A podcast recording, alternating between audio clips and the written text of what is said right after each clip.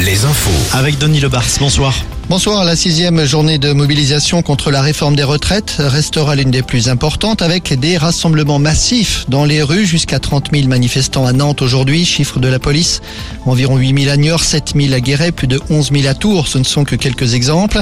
Laurent Berger, le secrétaire général de la CFDT, évoque une mobilisation historique.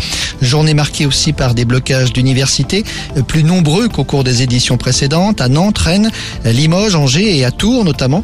Ce sont à chaque fois les facs de sciences humaines et de lettres qui sont bloquées. La question est de savoir si ces blocus vont ou non se poursuivre demain, tout comme les grèves d'ailleurs. Dans les raffineries notamment, toutes les raffineries ont aujourd'hui été bloquées.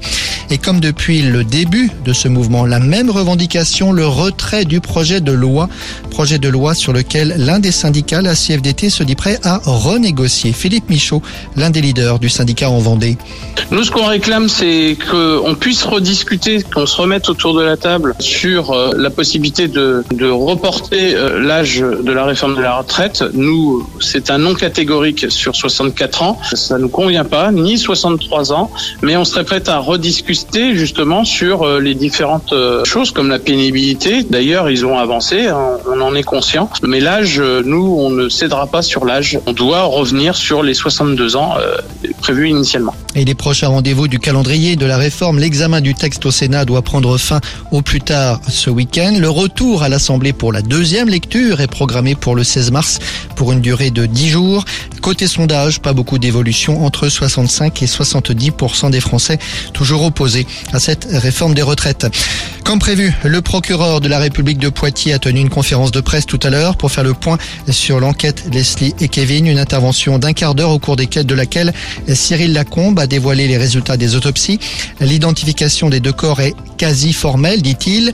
Ils ont été retrouvés habillés et ils ont été tués par un objet contondant, un objet de type matraque ou marteau par exemple. Les résultats des analyses ADN seront connus jeudi et les corps seront prochainement remis aux familles. L'enquête continue car les motivations de ces homicides ne sont pas encore clairement établies. Plus de détails sur alouette.fr. Des bruits d'explosion à Tours en cette fin d'après-midi. Oui, précisons qu'il s'agit d'une opération de déminage menée actuellement aux casernes de Tours dans un secteur strictement interdit au public. Cette opération s'effectue dans le cadre de fouilles archéologiques. Abdel Boisama n'est plus l'entraîneur d'Angesco. Le technicien a démissionné aujourd'hui à la suite des propos qu'il a tenus le week-end dernier avec les joueurs avant le match contre Montpellier.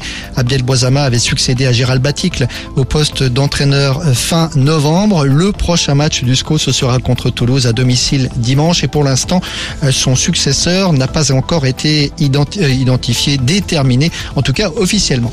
En basket, Cholet et Limoges en Coupe d'Europe ce soir. Limoges à domicile contre Athènes et Cholet en Italie contre Kiev en quart de finale de l'Eurocup. Et puis en Pro B du championnat ce soir à suivre notamment le duel entre Angers et La Rochelle. Nantes et Quimper sont en déplacement. La météo avec manouvellevoiture.com. Votre voiture d'occasion disponible en un clic. Le retour de la pluie donc. Perturbation. Une perturbation s'est installée sur la Bretagne. Perturbation accompagnée de vent sur le Finistère. C'est le début d'un épisode